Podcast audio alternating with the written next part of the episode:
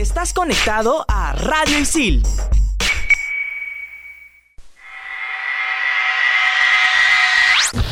En esta edición de Entretiempo, las mujeres en el fútbol. Fabiola Herrera fue la primera peruana en tener un contrato profesional con Millonarios de Colombia. Susana Quintana anotó el primer gol oficial de la selección peruana femenina. Esto y mucho más en Entretiempo.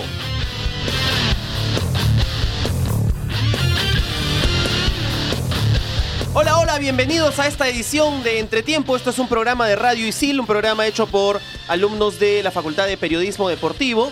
Eh, el día de hoy tenemos una edición especial. Eh, estamos hablando de el, papel que tiene la mujer en el fútbol hoy en día. Eh, para esto hemos recogido algunas mujeres notables dentro de esta profesión. Eh, algunas de ellas en el ámbito de lo, que, de lo que se juega, de lo deportivo, pero también eh, hemos recogido algunas impresiones de una periodista que la conocemos, que es de la casa, ya la vamos a anunciar en más adelante. Primero, eh, yo soy José Antonio Quiñones, quiero saludar a quienes me acompañan hoy día. Buenos días, Bruno, Piero, Mafe, ¿cómo están? Hola chicos, ¿qué tal? Muy emocionada por el programa de hoy que tenemos muchísima información para contarles y bueno, como bien presentabas al inicio, ¿no? De este papel de la mujer en el fútbol y cómo también nuestro país esto ha ido cambiando y evolucionando. ¿Y cómo ha cambiado sobre todo de... ¿Qué tal, José? ¿Cómo estás? ¿Cómo ha cambiado sobre todo desde los panamericanos? Porque los panamericanos vienen, han sido una pantalla para que las futbolistas que jugaron o que fueron convocadas puedan salir algunas al extranjero incluso. Sí, vamos a hablar de cómo, eh, buenas tardes chicos, eh, cómo ha ido evolu- evolucionando todo el fútbol que, eh, femenino acá en, en el país, que oficialmente empezó en el año 1998 con la participación de la selección en el sudamericano. Eh, hay que recalcar que esa participación fue bastante nueva en 1998, creo que quedamos en tercer lugar. Sí, en Mar del Plata. en Mar del Plata. Y eh, es importante señalar también eh, que la liga peruana, o mejor dicho, el fútbol peruano acá comenzó más o menos en la década del 50, 50 más o de una menos. manera Sí. más informal. Eh, para ponernos en un contexto histórico, pues recién en el 1955 es que el voto femenino se aprueba en Perú. Entonces, teniendo un poco en cuenta esto, eh, era raro que en ese Un momento se jugara un fútbol. ¿no? contexto un poco más histórico, ¿no? Teniendo un poco más de, por así decirlo, empoderamiento de la mujer, poder recién empezar a jugar un deporte que era más jugado por los hombres. Claro, y hablando de esto y del desarrollo que tuvo el deporte en el Perú, tenemos unas declaraciones de Kiara Ortega. Kiara Ortega es defensa de Sporting Cristal, juega con el 5, ha sido seleccionada del, de Perú desde la sub-15, ha estado en todas las categorías desde que tuvo 12 años, ahorita está en la selección también de Doriva Bueno y ella nos quiere contar un poco qué es lo que ella piensa acerca de este desarrollo que ha tenido el fútbol femenino en el Perú. En el aspecto deportivo estamos avanzando bastante, no como se debería, pero eh, ya encuentras más plazas, más lugares eh, en donde se aceptan este, a niñas como alumnos en, en lo que es el fútbol. Este, pero eso no es suficiente a veces. O sea, el- el- la parte de desarrollo la tienen que ver los clubes porque, o sea, la federación puede implementar, pues clínicas, eh, talleres, cosas, lo- esas cosas, pero en sí la parte de desarrollo le competa netamente a los, a los clubes, que son los que nutren selecciones, son los que hacen que el campeonato sea vistoso. Entonces, el club tiene que estar 100% envuelto en lo que es la preparación deportiva de, de la niña o la chica eh, tiene que acompañar a, las jugadoras, a las futuras jugadoras, porque al fin y al cabo esas, esas pequeñas van a, van a ser el futuro de ese club. Eh, la sub-14, la sub-12, las, las, este, la sub-17, la sub-20, eso es lo que te va a mantener a futuro. Y son, son los peldaños de tu, de tu institución, por así decirlo. O sea, no te va a durar una jugadora, pucha, para siempre. O sea, puede haber lesiones, se puede retirar, puede tener otras prioridades. Entonces no, no siempre puedes estar dependiendo de una jugadora o de un grupo de jugadoras porque el tiempo pasa. Entonces eh, la edad avanza, eh, el físico ya no es el mismo. Entonces tienes que mentalizar a esas niñas de que ellas son el futuro. Entonces a ese creo que ya, ya, ya hemos roto un poco la barrera de que no, o sea, las niñas no pueden jugar fútbol, ahora los colegios juegan, este, en la calle ves más chicas, hay más clubes, eh, los clubes de hombres que antes, este, las escuelas, perdón, de hombres que antes tenían solo, solo hombres, ahora tienen cupos mujeres, el Barça, Boca, Eh, creo que está la escuela del Milan, creo. Entonces, este, tienes más, más oportunidades de desarrollarte como se debería, entre comillas. Por ejemplo, yo empecé a jugar, no sé, pues en la calle, con mi papá, con mis tíos, con mis amigos, con, con los chicos que pasaban por ahí, que pedían pichanga. Entonces, es como que era más rústico, más, más informal, por así decirlo. Pero creo que también eso te da carácter, te enseña a que lamentablemente no siempre vas a ser vista con buenos ojos porque de hecho te han dicho así que no puedes jugar porque eres mujer y bla bla bla bla pero o rompes ese esquema o te quedas ahí escuchando todo lo que dicen los demás, ¿no? Estás conectado a Radio Isil. Radio Isil. Hablando de selección nacional, eh, la selección nacional de fútbol o de Perú o la participación internacional que las peruanas han tenido dentro del fútbol femenino, eh, la- el primer partido de fútbol femenino internacional que se juega en el Perú es en el año 1971, el 21 de julio, pero no fue una selección peruana, sino fue un combinado de Lima. En el 90 fue, 1900, eh, a inicio de, de- perdón, 1971. eh, que juega el combinado de Lima contra México, pierde 3 a 1 y ahí es justo que se desarrolla el dato que comentabas hace un ratito, ¿no? Sí, claro. Para ese partido, el once inicial que arrancó en la cancha fue Rosa Navarro, Rosa Constantino, Nelly Sánchez, Ana Rodríguez, Aña Reaño, Maritza Tere, Norma Britney, Olga Pinto y Zoila León. Hay que recordar también que la bicolor está en el puesto 64 del ranking FIFA de selecciones femeninas, esto del ranking de diciembre de 2019, y además de esta participación muy honrosa que tuvo en 1998 en la que quedó primer puesto, en el 2005 eh, Perú quedó en el, en el podio llevándose la medalla de oro en los Juegos Bolivarianos. Claro, y con un equipo este que es muy parecido a que, está, a que jugó los Panamericanos de ahora a poco.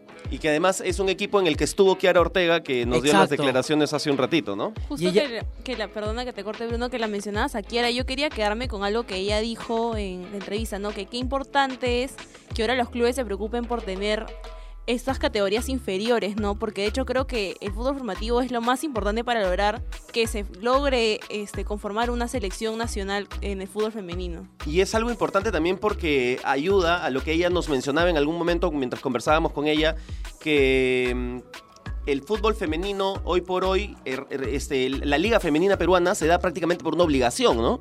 Obligan a los clubes a que a tengan tener, claro, y este, esto no femenino. precisamente hace que los equipos sean competitivos, ¿no? Por ejemplo, el, el Sport Boys ahorita está haciendo una convocatoria abierta. ¿no? A mujeres, a, a niñas, a chicas que no necesariamente han jugado fútbol en su vida, o profesionalmente, o con alguna eh, enseñanza técnica, táctica de por medio, sino que han jugado en barrio y se los llevan a jugar con ellos. Y no es lo mismo, como dices, Mafe, que tener una, una escuela. escuela. ¿no? Una, que vayas esto- categoría por categoría, ¿no? Claro, y esto ha empezado a cambiar ahora con la llegada de Doriva Bueno, porque Doriva Bueno ha implementado un trabajo de menores muy bueno, que viene trabajando sub 15, sub 17, sub 20, que justo la sub 20 también ahorita está jugando una liga en, en Argentina, un sudamericano en Argentina que juega este, con, con sus similares, que viene desempeñando un papel, si bien es cierto no es muy bueno porque todavía falta este, mejorar la preparación, pero que puede cambiar, que puede mejorar con la llegada de técnicos extranjeros y teniendo también el mismo, la misma similitud con el Sport Huancayo. El Sport Huancayo tiene un club femenino que lo dirige una colombiana. Entonces, a la llegada de, de- de entrenadores extranjeros, Extranjeros. De, de países que ya tienen el fútbol femenino Más tradición, más ¿no? Más tradición, trabajado. más trabajo, más profesional, puede hacer que el fútbol cambie. M- Más que todo como Colombia, un país que ha mejorado ah, en estos últimos años en lo que es fútbol femenino. Y ya que tocamos ese tema, o sea, yo creo que a la larga, en, en lo que vienen a ser los años pos- eh, más adelante, se van, a, se van a ver lo que son los frutos. O sea, hace el último logro, por así decirlo, lo conseguimos hace 15 años, que fueron eh, la medalla de oro en los Juegos Bolivarianos. O sea, ya se van a cumplir 15 años del último logro que hemos eh, podido conseguir en categoría femenina, ¿no? Es importante señalar que eh, en 2018 la administración de Infantino de la FIFA fue la que determinó que los 207 participantes de FIFA, los 207 país, con- federaciones, federaciones afiliadas a la La FIFA, estaban en la obligación de desarrollar un campeonato femenino. Es por eso que lo del 2019 es que se da con esta liga, eh, no digamos improvisada, pero sí con muchos aspectos raros, ¿no? Teníamos una competencia tipo Copa Perú, en lo que cada, cada liga departamental tenía que sacar su campeona para después jugar una, Una liga, liga final, regional una liga regional, que fue la que finalmente campeonó la U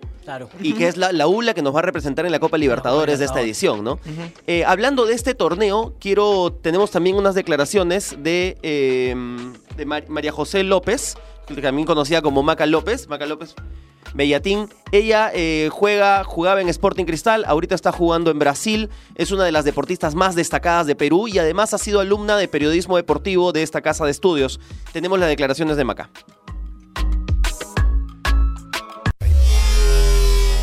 Hola amigos de Entretiempo, soy María José López, futbolista peruana y bueno, ahora estoy jugando por el Club Realidad de Joven de Brasil, queda en Sao Paulo, de fundación de 20 años más o menos, ya fue campeón del Paulistao dos veces. Y, bueno, me contrataron a través de, de mi agente que es Casirius, creo que ellos me vieron después de los Panamericanos y se comunicaron conmigo. Eh, este club va, va a participar del Paulistao que empieza el el 12 de abril y ahorita estamos en pretemporada. Eh, son 16 clubes de Sao Paulo, obviamente, eh, y voy a tener la oportunidad de, jugar contra equipos como, como Santos, Palmeiras, Corinthians, Sao Paulo. Y bueno, es un campeonato por lo que sé muy fuerte. Eh, de esos 16 equipos clasifican 8 y ahí de los ocho clasificados, me parece que cuando ya estás, este, clasifican ocho, te da cupo para el Brasileirao del siguiente año. Entonces, después de, de la clasificación de esos ocho equipos, eh, viene el mata-mata, que se llama aquí, que es eh, eliminación directa. Yo estoy bien, estoy en el interior de, del- de Sao Paulo, que es una ciudad que se llama Río Preto. Tengo contrato hasta, hasta agosto, que termina el, el Paulistao. Eh, eso también me da la oportunidad a mí de, de poder tener una vitrina, eh, porque voy a jugar contra equipos grandes. Entonces por ahí también puede que haya la posibilidad de que, de que alguno de ellos se fije en mí. El objetivo es sin duda poder campeonar el Paulistao. Sería la tercera vez que el club, que el club campeona y poder buscar una, un cupo para, para el Brasileirao del siguiente año, ¿no? Por el momento estamos entrenando solo con, con Chicago, que es el, DT, porque nuestra preparada física está en, el sudamericano con la sub-di- sub-20. Entonces ella llega el 22 y ahí terminamos de hacer los trabajos para ya dejar todo listo para empezar el campeonato. ¿no? Eh, desearles lo mejor, sigan adelante con el programa y ya cualquier cosita estamos conversando nuevamente. Saludos.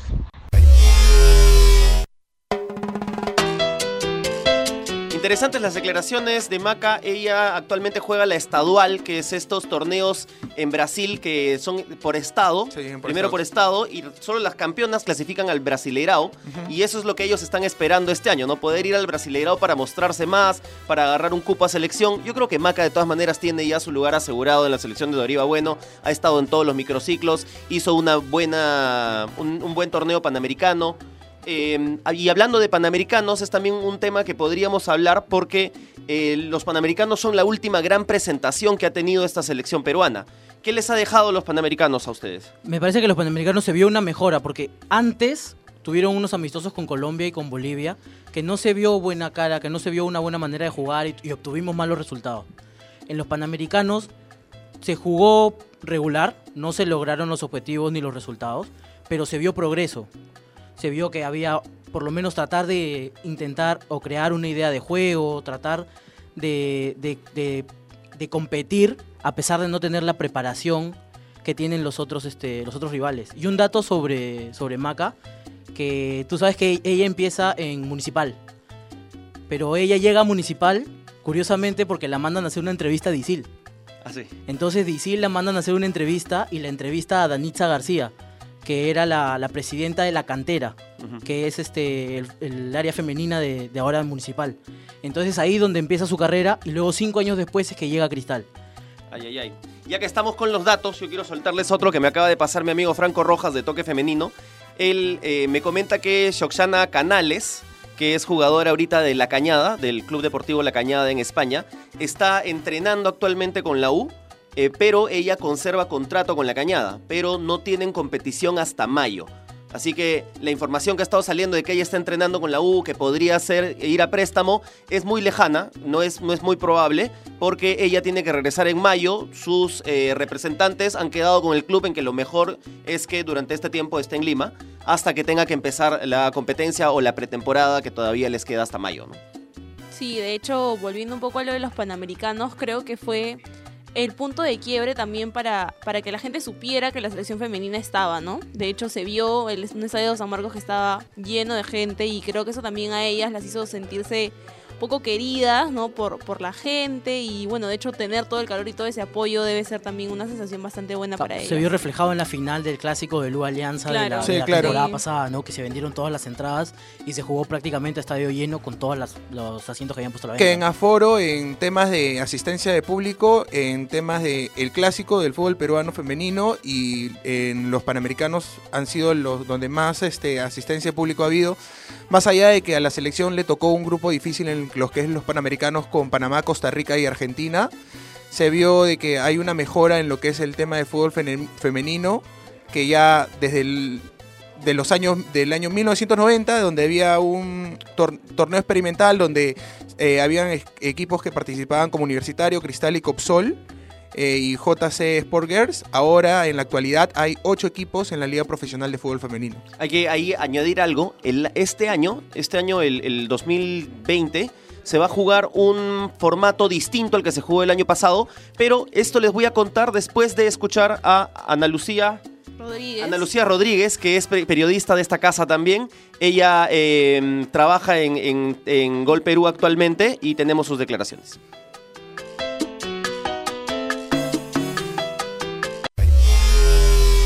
Bueno, yo sí creo que, que ha cambiado bastante la presencia de la mujer en el fútbol, tanto en lo deportivo como en lo laboral.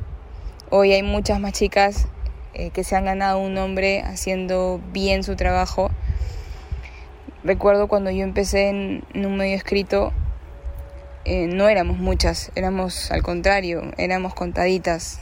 Yo salía, salía a, cubrir a los diferentes equipos y yo era la única que estaba afuera esperando a los, a los futbolistas. Hoy creo que, que somos varias y lo importante y lo bueno es que cada una hace bien su trabajo, me parece. Y la gente lo reconoce, se han ganado un lugar y un nombre dentro de un espacio en el que antes era solo de hombres o, era un poco extraño. Igual yo creo que falta todavía eh, tenerle un poco más de confianza de repente al trabajo que podemos hacer, pero se ha avanzado. Tú vas a una conferencia y ves a cinco chicas, seis chicas y las primeras preguntas son de a veces de mujeres. Entonces ahí te das cuenta que hemos avanzado. En los partidos también ves mucha más presencia de chicas eh, cubriendo los equipos, en, en- la zona mixta, es en la radio, en la televisión, en, los medios escritos. Me parece que sí hemos, hemos avanzado, ¿no? Y lo bueno es que cada una hace bien su trabajo y se ha ganado el respeto de, de la gente justamente haciendo bien las cosas. Y en cuanto a las chicas que, que representan a los equipos aquí, me parece que hemos avanzado un poco, pero aún nos falta muchísimo. Debería ser un poco más. El año pasado, por ejemplo, muchos clubes de chicas tu- tuvieron algunos problemas, en- les cambiaban el horario, el tema de dónde entrenar tampoco era un poco era bien inestable, no tener canchas deportivas, eh, no tener una indumentaria, em, que no se les pague de repente, ¿no? Que debería ser debería ser con un sueldo, me parece, porque hay muchas que que, em, que tienen familia, que tienen hijos y que y que no pueden vivir del fútbol. Me parece que se puede mejorar. Radio Isil. Estás conectado a Radio Isil. La presencia de la mujer en los medios de comunicación que cubren deportes, que cubren fútbol en general, se ha ampliado mucho. Lo que nos dice Ana Lucía es verdad. Y además es saludable. En la última edición del clásico del fútbol, del fútbol peruano fue muy bueno ver que las dos eh, que comentaban a campo, a ras A de campo, cancha. eran mujeres. Y además había una en el panel principal, una mujer más. Eh, me gusta mucho esta campaña que se ha empezado a hacer, sobre todo el año pasado, a, finales de agosto. Hubo un par de fechas por el torneo eh, Lima, por el torneo de Zona Lima, que donde jugó eh, Alianza, el equipo femenino de Alianza juega en una cancha de, de pegada a la tribuna norte que no tiene público. Entonces se convocó a gente para que vaya, no se esperaba que vaya tanta gente y al final quedó una barra como de 300, 400 personas afuera del estadio que finalmente no pudieron ingresar y solo al día siguiente en un partido de fútbol que se jugaba U Cristal, eh, Otiniano marca un gol, pero la noticia fue la celebración de Stephanie Otiniano que puso los dos brazos en paralelo y como si fuera un signo de igualdad. Y a partir de eso, la repercusión fue tal, eh, se habló tanto en prensa de que queremos ser vistas, se hizo la campaña Queremos ser vistas. Un par de Marta, marchas hubieron. Hubieron Un par marchas. de marchas. Marta, la jugadora brasileña, posteó una foto en Facebook, en, en su Instagram a raíz de toda esta locura que se había generado, con las manos igual que Stephanie Otiniano para pedir una igualdad en el fútbol. Y esto fue bastante importante también, ¿no? Porque a partir de eso es que ya la Federación Peruana toma un poco más de interés en el tema, genera este nuevo campeonato que se va a hacer, o sea, que, le, que quedé pendiente de contarles, porque el próximo año lo que va a ocurrir es que la liga femenina va a tener dos grupos de ocho equipos, o sea, en total 16 equipos van a formar parte de la primera división de la liga peruana. Eh, para ingresar a esta liga peruana, lo que está haciendo la Federación Peruana, lo que está pidiendo es una carta fianza de compromiso con 10 mil dólares en el que tú digas, oye, yo tengo esto para poder mantener bien a mi equipo. Y ya, estas no van a ser ejecutadas, o sea, se esperaría que no. Al final del campeonato van a ser devueltas. Y además de esto, va a haber una segunda y posiblemente hasta una tercera división. Y lo que se conocía antes como la Copa Perú Femenina, lo que se hizo el año pasado, que finalmente fue eh, la U fue la, que- la que campeonó.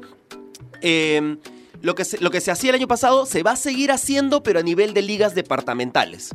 ¿no? Todavía se está definiendo qué es lo que se va a hacer con el campeón, si va a acceder a la Liga 1, si va a acceder a la Liga 2, Va a ser, va a ser muy parecido al formato que tiene la, la liga masculina. la Liga masculina, pero con dos grupos de ocho equipos cada uno. Eh, ya para irnos, ¿alguien quiere agregar algo más? Liga femenina, eh, fútbol femenino mundial. Yo tengo unas, este, como las mujeres están mucho en el, en el fútbol, hay que mencionar que en programas anteriores hablamos un poco de la reestructuración, de los clubes, los problemas con las deudas. Y hay que, hay que resaltar que la que empieza la, la reestructuración de Alianza es Susana Cuba. Susana Cuba. Eso es algo que no Entonces- habíamos mencionado, ¿no? Las dirigencias de mujeres. Exacto, y hay bastantes, porque no se ve tanto en el, en el, en el foco de primera división, pero en segunda división, por ejemplo, hay un equipo que está en comas, no recuerdo ahorita muy bien el nombre, que la dirige una mujer.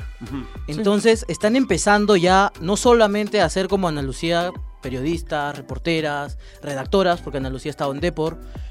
están también ya empezando en el área este, Dirigencial. dirigencial de los clubes. Y eso es bueno. Es saludable, totalmente. Es muy saludable para todos. Totalmente de acuerdo con lo que dice Bruno. Eh, lo que ha venido eh, influyendo también la presencia eh, femenina en lo que es el deporte como el fútbol, tanto en la rama, en- hay árbitros femeninas, eh, dirigentes eh, femeninas, hay eh, entrenadoras femeninas. Recuerdo una entrenadora boliviana que vino hace 4 o 5 años a Cochahuayco a, a dirigir en la segunda profesional. Eh, ahora con la presencia de, de ya una liga profesional de fútbol femenino en nuestro país, que eso a la larga va a ser beneficioso para, para nosotros como país y quizás más adelante, no sé, dos años, eh, tres años, no sé cuánto nos de- demore, podamos estar eh, casi igual a la altura de lo que es Colombia, que ha ido evolucionando en los últimos años en lo que es fútbol femenino. Sí, de hecho yo ya para cerrar un poco este programa no quería dejar de mencionar lo que Perú está en este camino del cambio en el fútbol femenino que se viene dando en todo el mundo y de hecho el año pasado en el Mundial de Francia se mostró ¿no? que fue uno de los mundiales más vistos. De hecho dice que las cifras decían que se esperaba un 70% de capacidad de los estadios y al final fue lleno total. Entonces creo que dice mucho de que también los espectadores estamos cambiando la mentalidad de que solo los hombres pueden jugar fútbol, sino que también las mujeres tienen solo, no solo la presencia femenina como jugadoras, como entrenadoras, como árbitros, están ya en todo el ámbito que tiene que, que involucra el fútbol femenino. Y como un, dadi- un datito eh, de este mundial justo que mencionas, en el mundial del 2019, las Furiosas, la selección eh, de fútbol de España, tuvo más rating que la final del mundial de Rusia 2018. Todos los partidos de la selección de España femenina tuvieron en promedio mayor rating que la final del mundial de hombres del año pasado. O sea, ya se está empezando a ver muchísimo más, a disfrutar muchísimo más y se está volviendo cada vez más rentable y me parece que es el camino hacia adelante. Eso, eso, o sea, porque se habla ya de un tema de, que si no se transmite ciertos partidos de lo que es la liga femenina es por tema de que para no sé, las televisa las casas televisoras no es este No les es rentable. No, les es rentable no porque el, el co- el consumidor no, o sea, el televidente no lo consume. Pero si tú muestras las cifras como se dicen, te demuestra lo contrario, Y ¿no? además que el año pasado hay que señalar que el partido contra Argentina, pero Argentina, tuvo 22.000 espectadores en cancha. Y las finales y del, del torneo de Lima y del torneo final eh, tuvieron alrededor de 10, 12 mil personas en cada partido. Entonces ojo. ya hay algo que es importante que se está empezando a cultivar acá. Sí, ojo, ojo. Ya para despedirnos, que nos están, nos están eh, bardeando desde afuera, queremos dejar la agenda para la próxima semana. Estos son los partidos más importantes de la fecha 7 de la Liga 1 Movistar. La jornada inicia con Cantolao enfrentándose a Universitario el viernes 13 de marzo a las 8 de la noche. El sábado 14 de marzo juega Sport Boys contra Sporting Cristal a las 5 y 45 de la tarde. Ese mismo día se disputará el partido entre César Vallejo ante Melgar a las 8 de la noche. Cierra la jornada el domingo 15 de marzo el partido entre Alianza Lima contra Binacional a la 1 de la tarde.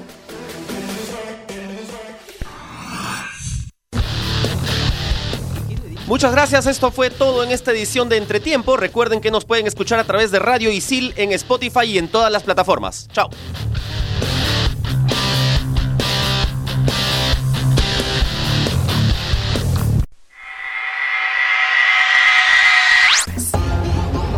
En Radio Isil también puedes escuchar. Explícame esto. ¿Sabías que todo se puede explicar en pocos minutos? Historia, ciencia, arte, el mundo digital y todo lo que quieras saber aquí. Explícame esto. Búscanos en Spotify como Radio Isil.